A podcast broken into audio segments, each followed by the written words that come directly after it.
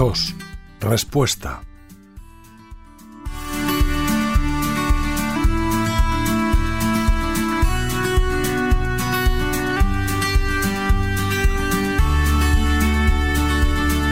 Capítulo 4.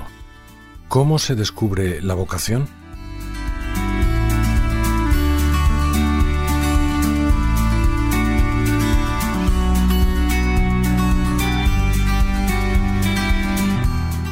El sol se ha puesto en Judea.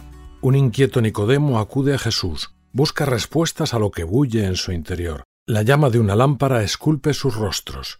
El diálogo que sigue entre susurros está lleno de misterio. Las respuestas del Nazareno a sus preguntas le dejan perplejo. Jesús le advierte. El viento sopla donde quiere y oye su voz, pero no sabes de dónde viene ni a dónde va. Así es todo el que ha nacido del Espíritu. La vocación, Toda vocación es un misterio y su descubrimiento un don del Espíritu. Dice el libro de los Proverbios, Tres cosas hay que me maravillan y cuatro que ignoro, el camino del águila por los cielos, el camino de la serpiente por la roca, el camino de la nave por el mar y el camino del varón por la doncella. Con más razón aún, ¿quién, sin la ayuda de Dios, podría seguir el rastro de la gracia en un alma, identificar su propósito y descubrir el sentido y destino de una vida? ¿Quién, sin estar guiado por los dones del Espíritu Santo, sería capaz de saber de dónde viene y a dónde va ese soplo divino en el alma, muchas veces audible en forma de anhelos, incertidumbres, deseos y promesas. Es algo que nos supera totalmente. Por eso, lo primero que necesitamos para vislumbrar nuestra llamada personal es humildad. Ponernos de rodillas ante lo inefable, abrir nuestro corazón a la acción del Espíritu Santo que siempre puede sorprendernos. Para descubrir la propia vocación o para ayudar a alguien a hacerlo, no es posible, por tanto, ofrecer fórmulas prefabricadas ni métodos o reglamentos rígidos, explicaba San José María. Sería como intentar poner raíles a la acción siempre original del Espíritu Santo, que sopla donde quiere. En una ocasión preguntaron al cardenal Ratzinger, ¿cuántos caminos hay para llegar a Dios? Con desconcertante sencillez respondió, tantos como hombres. Hay tantas historias de vocación como personas. En estas páginas mostraremos, para ayudar a reconocerlos, algunos de los hitos más frecuentes en ese camino por el que se obtiene la seguridad acerca de la propia vocación.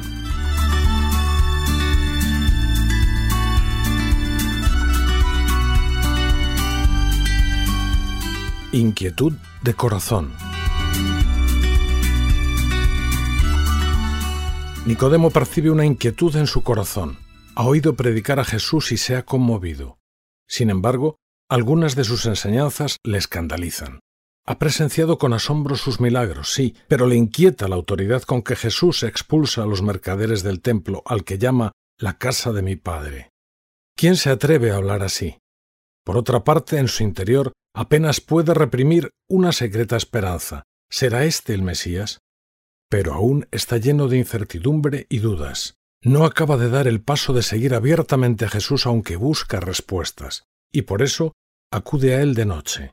Rabí, sabemos que has venido de parte de Dios como maestro, pues nadie puede hacer los prodigios que tú haces si Dios no está con él.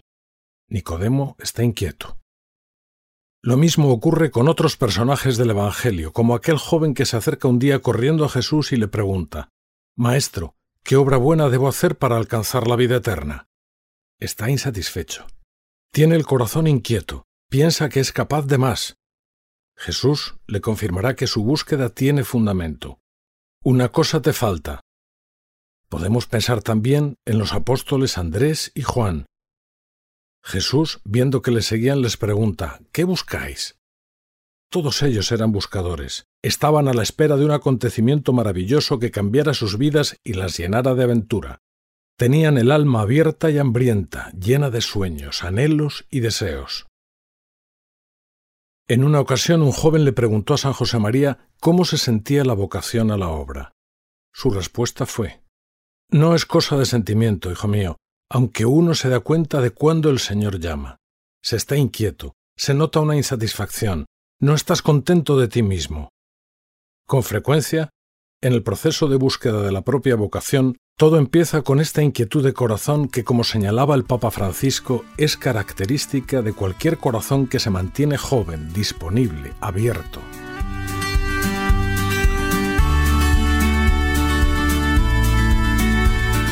Una presencia amorosa,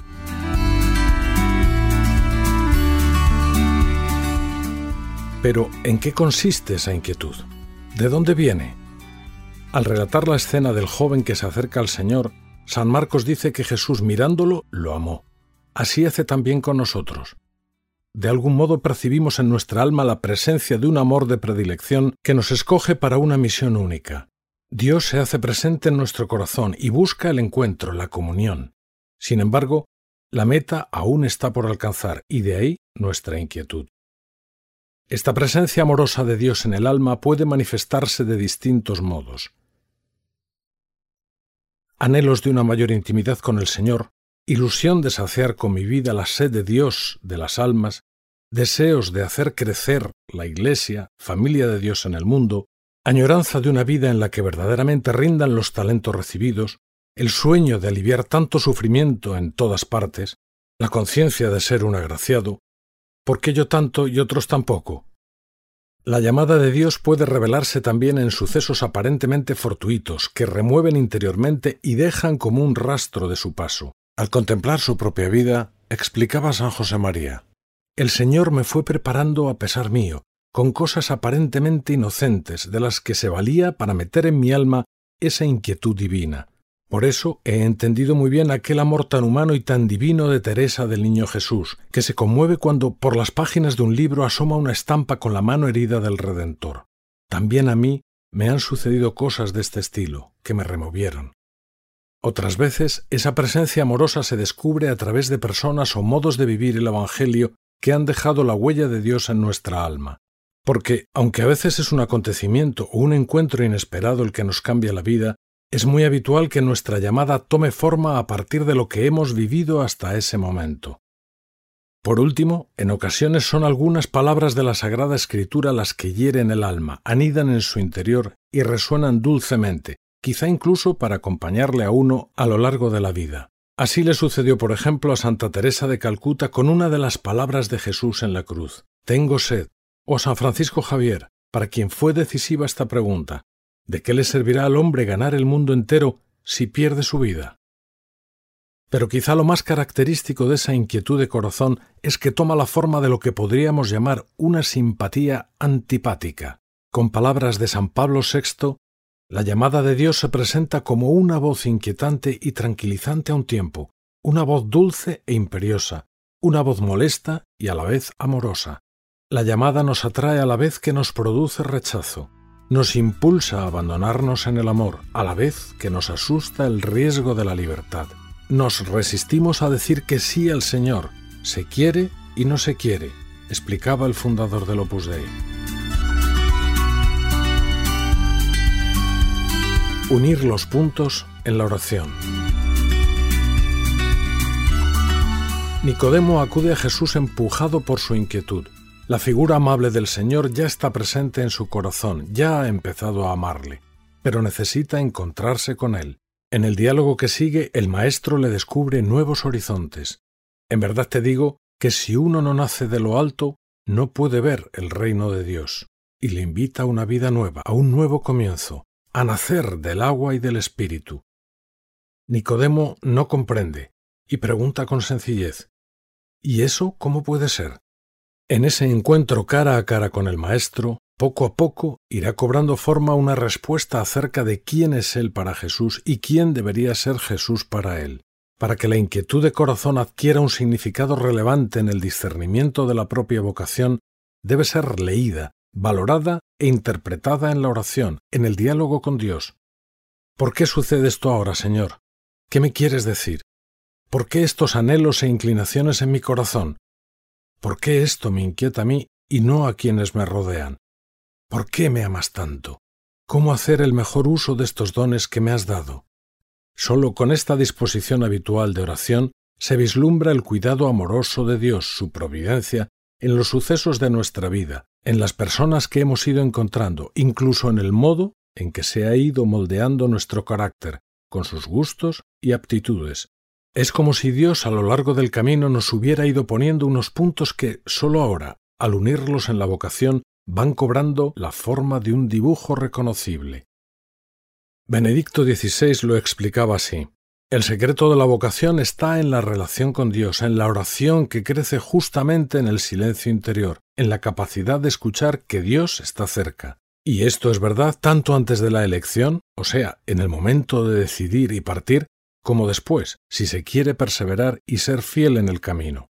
Por eso, para quien se pregunte por su vocación, lo primero y fundamental es acercarse a Jesús en la oración y aprender a mirar con sus ojos la propia vida le pasará quizá como a aquel ciego a quien Jesús unta con saliva en los ojos.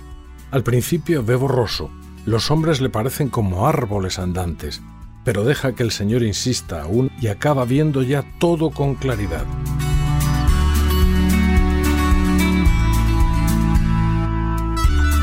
El detonante.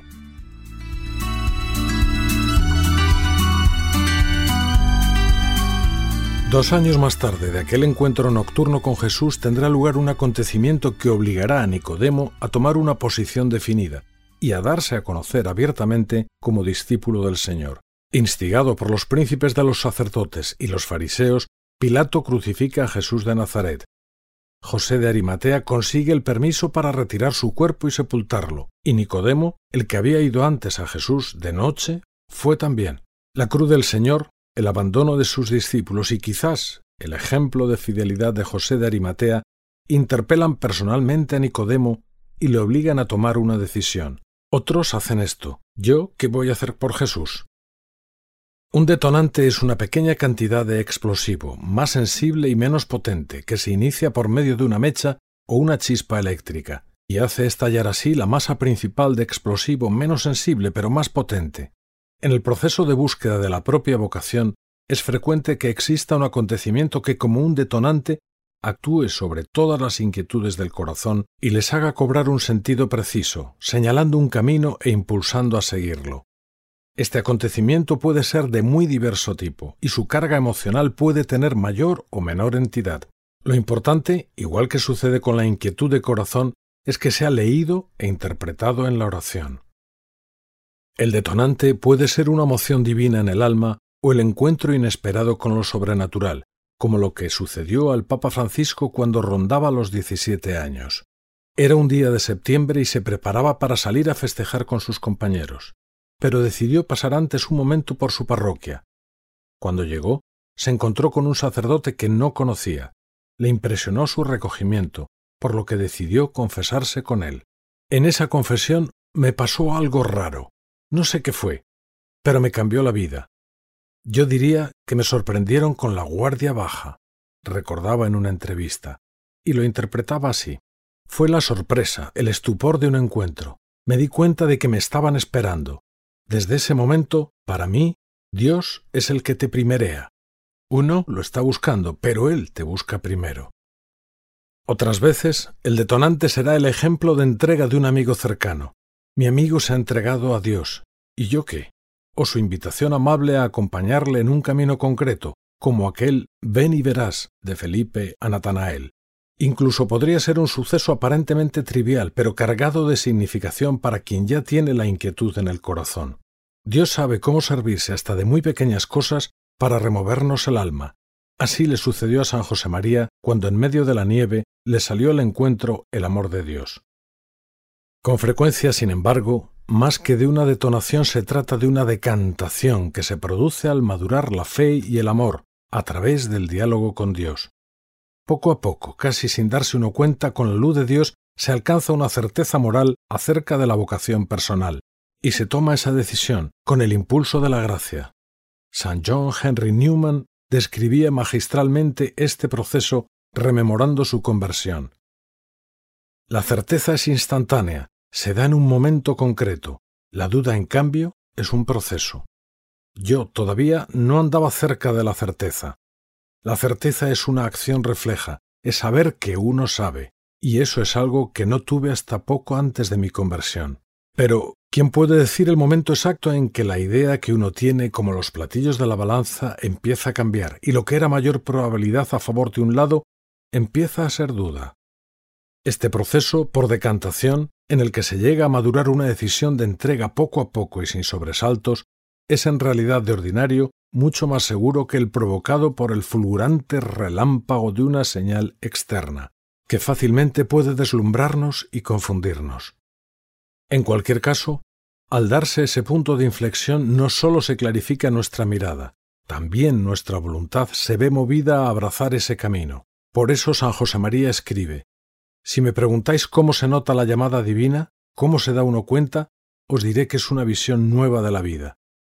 Es como si se encendiera una luz dentro de nosotros, es un impulso misterioso. La llamada es luz e impulso, luz en nuestra inteligencia iluminada por la fe para leer nuestra vida. Impulso en nuestro corazón, encendido en amor de Dios para desear seguir la invitación del Señor, aunque sea con aquella simpatía antipática propia de las cosas de Dios. Por eso, como dice el prelado del Opus Dei, conviene que cada uno pida no sólo luz para ver su camino, sino también fuerza para querer unirse a la voluntad divina.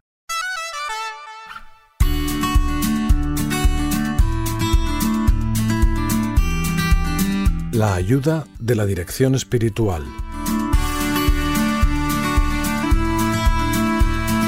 No sabemos si Nicodemo consultó a otros discípulos antes o después de ir a ver a Jesús. Quizá fuera el propio José de Arimatea quien le animara a seguir abiertamente al Maestro sin miedo a los demás fariseos. De este modo, le habría llevado hacia su encuentro definitivo con el Señor. Precisamente en eso consiste el acompañamiento o dirección espiritual, en poder contar con el consejo de alguien que camina con nosotros, alguien que procura vivir en sintonía con Dios, que nos conoce y nos quiere bien. Es verdad que la llamada siempre es algo entre Dios y yo. Nadie puede ver mi vocación por mí, nadie puede decidirse por mí. Dios se dirige a mí, me invita a mí y me da la libertad de responder y su gracia para hacerlo, a mí. Sin embargo, en este proceso de discernimiento y decisión es una gran ayuda contar con un guía experto, entre otras cosas para confirmar que poseo las aptitudes objetivas necesarias de cara a emprender ese camino y para asegurar la rectitud de mi intención al tomar la decisión de entrega a Dios. Por otra parte, como dice el Catecismo, un buen director espiritual puede convertirse en un maestro de oración, alguien que nos ayuda a leer, interpretar y madurar las inquietudes del corazón, las inclinaciones y los acontecimientos que afloran en nuestra oración. Su labor ayudará así a clarificar la propia llamada. Se trata, en fin, de alguien que quizá podrá decirnos un día como San Juan a San Pedro, al divisar a lo lejos a aquel hombre que les hablaba desde la orilla. Es el Señor. En todo caso, el discernimiento es en buena medida un camino personal, y así es también la decisión última. Dios nos deja libres, incluso tras el detonante, por eso, pasado el instante inicial, es fácil que vuelvan a surgir las dudas. El Señor no deja de acompañarnos, pero se queda a cierta distancia. Es cierto que Él lo ha hecho todo, y lo seguirá haciendo, pero ahora quiere que demos el último paso con plena libertad, con la libertad del amor. No quiere esclavos, quiere hijos, y por eso ocupa un lugar discreto, sin imponerse a la conciencia, casi podríamos decir de observador nos contempla y espera paciente y humildemente nuestra decisión. Concebirás en tu seno y darás a luz un hijo. En el instante de silencio que siguió al anuncio del arcángel San Gabriel, el mundo entero parecía contener la respiración. El mensaje divino había sido entregado. La voz de Dios se había dejado oír durante años en el corazón de la Virgen, pero ahora Dios callaba y esperaba. Todo dependía de la libre respuesta de aquella doncella de Nazaret. Dijo entonces María, He aquí la esclava del Señor, hágase en mí según tu palabra. Años más tarde, al pie de la cruz, Santa María recibiría de las manos de Nicodemo el cuerpo muerto de su hijo. ¿Qué impresión dejaría en este discípulo recién llegado ver cómo en medio de ese dolor inmenso la Madre de Jesús aceptaba y amaba una vez más los caminos de Dios? Hágase en mí según tu palabra. ¿Cómo no darlo todo por un amor tan grande?